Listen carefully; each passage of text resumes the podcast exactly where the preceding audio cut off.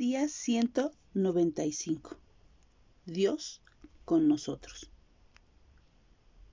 Ten misericordia de mí, oh Dios, ten misericordia de mí, porque en ti ha confiado mi alma. Salmo 57.1. Cuando David salió de casa y huyó del rey Saúl hacia el desierto, entendió la auténtica soledad. Su desesperación fue más allá del aislamiento por dejar atrás a sus seres queridos, más bien fue conducido al desierto solitario, en el Engadí, sin ninguna provisión en lugar en donde recostar la cabeza.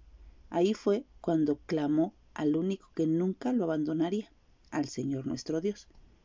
Tal vez hemos experimentado una soledad profunda y exhaustiva como la de David. No obstante, incluso antes de que naciéramos, el Señor sabía que pasaríamos por estos momentos, pero Él tiene un plan para ayudarnos a superarlos. Él se halla tan cerca como se lo permitamos. Al igual que David, tenemos el privilegio de clamar a Dios y pedirle que sea el amigo, protector y proveedor que necesitamos. Por tanto, en lugar de caer en la desesperación, acudamos a Jesús, quien prometió que no nos dejará como huérfanos, sino que vendría a nosotros por medio de la presencia del Espíritu Santo. El Espíritu nos sella en Cristo, Efesios 4:30.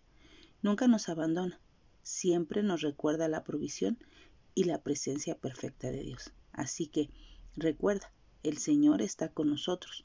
Así que tal como David, animémonos y sepamos que nos esperan mejores días. Que nuestra oración hoy sea, Jesús, gracias por tu presencia constante en mi vida, que son un refugio para mí.